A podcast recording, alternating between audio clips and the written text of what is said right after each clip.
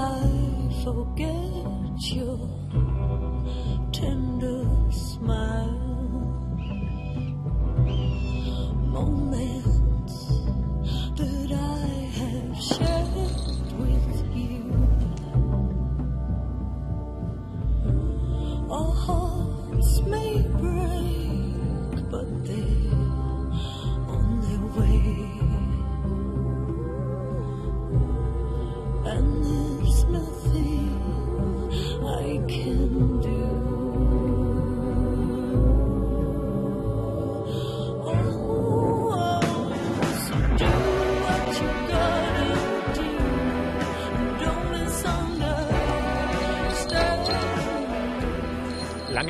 kein Buch mehr so begeistert wie H wie Habicht von Helen MacDonald. Es ist ein Bildungsroman über einen Vogel und eine Frau, über Trauer und wie die Natur einem beim Trauern helfen kann. Und wie jedes sehr, sehr gute Buch ist es vollkommen unvergleichlich. Deshalb spreche ich jetzt sehr gern mit der Autorin Helen MacDonald. Herzlichen Glückwunsch zu Ihrem in der Tat großartigen Buch. Wie ist denn Ihre Liebe zu you. Raubvögeln und zu Habichten entstanden? Oh Ich bin von Kindesbeinen an von Raubvögeln besessen. Als Kind versuchte ich sogar, meine Arme wie Flügel auf dem Rücken zu halten und so zu schlafen. Eine Habicht wollte ich jedoch nie. Habichte stehen im Ruf, gewissenlose sort Killer zu sein. Um, Sind sie auch. see Stimmt. Wie Sie sehen, uh, liegt ihnen Mord im Blut. Nicht gerade Vegetarier. Das ist ein Männchen und der macht sich gerade über ein köstliches Steak her. Ein Terzel, die Falknerei hat ja eine eigene Sprache. Nun wissen wir ja, dass die Sprache Identität konstruiert. Nimmt Helen MacDonald beim Schreiben über Falken und Habichte also eine andere Identität an? Wird aus der Historikerin ein anderer Mensch? Do you change your identity? Does the historian become another person? That's a wonderful, wonderful uh, question. So when Als ich mit meinem Habicht jagen ging, hatte ich das Gefühl, selbst zum Habicht zu werden. Es fühlte sich wie eine Metamorphose uh, an. Wenn man darüber schreiben möchte, muss man sich in den Geist eines Habichts versetzen und jene Begriffe gebrauchen, die man seit Jahrtausenden für die Vogeljagd benutzt.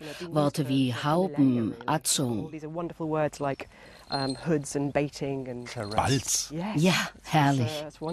Sich mit der Seele in ein Tier zu verwandeln, sei eine gefährliche Sache, schreiben Sie. Warum? Yes, so I Ich habe meinen Habicht, der Mabel hieß, nach dem Tod meines Vaters angeschafft. Ah, das schmeckt offenbar. Man muss so einen Vogel im Auge behalten. Es ist schwer, ein Interview zu geben und einen Habicht zu halten. Nach seinem Tod war ich voller Kummer und hielt einen Habicht, um vor meinem Schmerz sozusagen davonzufliegen. Ich lebte mit diesem Habicht und verwandelte mich in eine Steinzeitfrau. Ich stand jeden Tag auf, ging mit Mabel zur Jagd und sah ihr beim Jagen zu. Ich habe dabei verlernt, ein Mensch zu sein. Meine Welt wurde deckungsgleich mit der Welt eines Habichts, eine sehr verstörende psychologische Erfahrung. Sie haben öfters Fasan und Kaninchen gegessen, nehme ich an. I can understand. I did. I ate a lot of rabbits Und ob? Wer einen Habicht hält, wird oft unbeabsichtigt zum Wilddieb. Aber mir war wegen des Todes meines Vaters so elend zumute, dass mir das egal war. Wie er das Rindfleisch runterschlingt. Haben Sie das leise Piepsen gehört? Ein Freudenschrei. Warum haben Sie sich während Ihrer Trauerzeit für eine Bindung zu einem Tier und nicht zu einem Menschen entschieden? in your time of grief? Um, I Ich didn't wollte einfach nicht länger ich sein. Das mag etwas überzogen klingen, aber der Habicht war alles, was ich sein wollte. Er war wild, litt nicht unter menschlichen Gefühlen. Didn't Außerdem war er mordlustig und blutdürstig. Of Wenn man einen Menschen verliert, der einem sehr nahe steht, dann steckt man voller Wut und Kummer über die Ungerechtigkeit der Welt. Alles, was ich damals sein wollte, sah ich in meinem Habicht. Sie ziehen einmal in Ihrem Buch eine ziemlich ernüchternde Bilanz über Ihr Leben.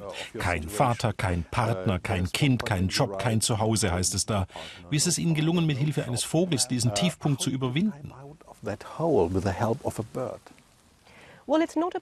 Es gibt keine einfachen. Lösungen und mein Buch propagiert auch keine "This is a book solchen. Jemand hat mich mal gefragt, ob dies ein Buch von der Sorte sei, mir ging's schlecht, aber dann besorgte ich mir eine Katze. So ein Buch is ist das ganz und gar nicht. Ich glaube, dieser Vogel hat jetzt die. Taube da drüben im because Auge. Man merkt, Habichte sind immer hellwach. In meinem Buch erzähle ich, wie ich mit einem Vogel als Begleiter eine Reise in die Unterwelt unternehme. Und in dieser Welt habe ich einige Dinge über das Leben und den Tod erfahren und habe mich auch mit dem Tod ausgesöhnt. Bis dahin hatte ich nie wirklich darüber nachgedacht. Der Habicht hat ja jeden Tag etwas erbeutet und so wurde der Tod plötzlich etwas sehr unmittelbar Erfahrbares für mich. Nach und nach gelang es mir aber, von diesem Ort wieder zurückzukehren, weil mir klar wurde, dass ich meine Familie und meine Freunde vermisse. Aber diese Auszeit war unumgänglich. Es war in gewisser Weise eine mystische Erfahrung. It had a kind of mythical quality in a, in a way. Now, Nun gibt es ja im Englischen den schönen Begriff Nature Writing für ein literarisches Genre, das den wenigsten unserer deutschen Zuschauer etwas sagen wird. Können Sie Nature Writing daher vielleicht einmal zu definieren versuchen?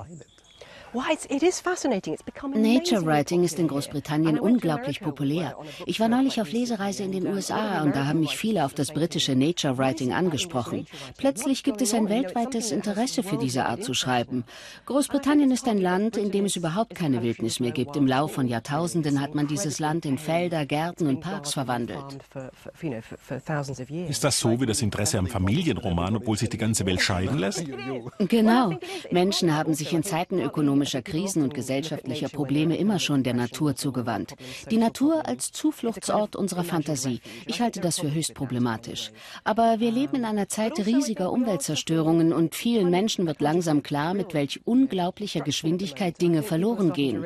Nature Writing in diesem Sinn ist ein Versuch, die Natur zu feiern, ihr zu gedenken und in Erinnerung zu rufen, was noch zu bewahren ist. Celebrating and commemorating what's still there.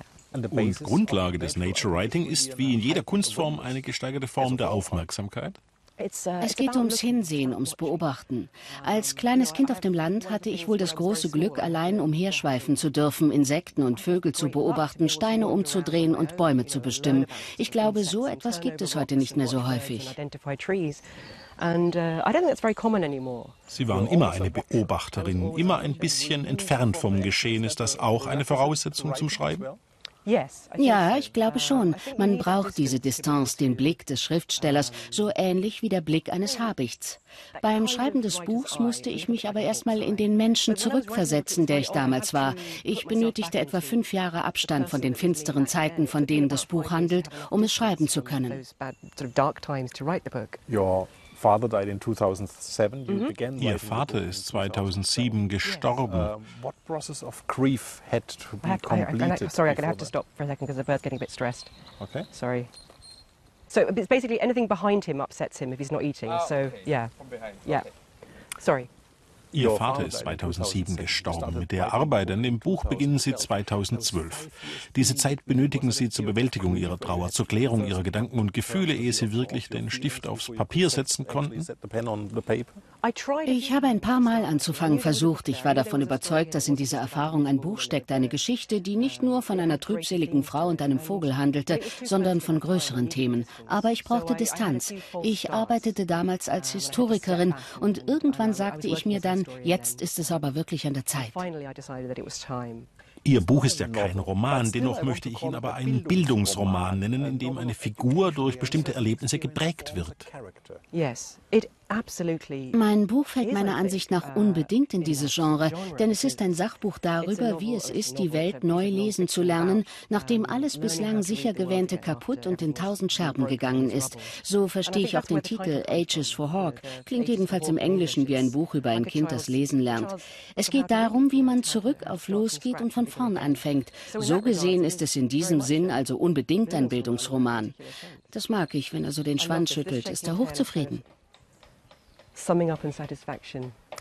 Helen MacDonald, thank you very much. It's been a delight. Thank you so much. H wie Habicht wurde übersetzt von Ulrike Kretschmer und ist im Ullstein Verlag erschienen. Ein Buch, das Flügel verleiht. That was, that perfect. okay? I'm- I'm More bit- than are okay. you sure? Yes, and the I, I, bell couldn't, I couldn't concentrate because there was a hawk on my fist.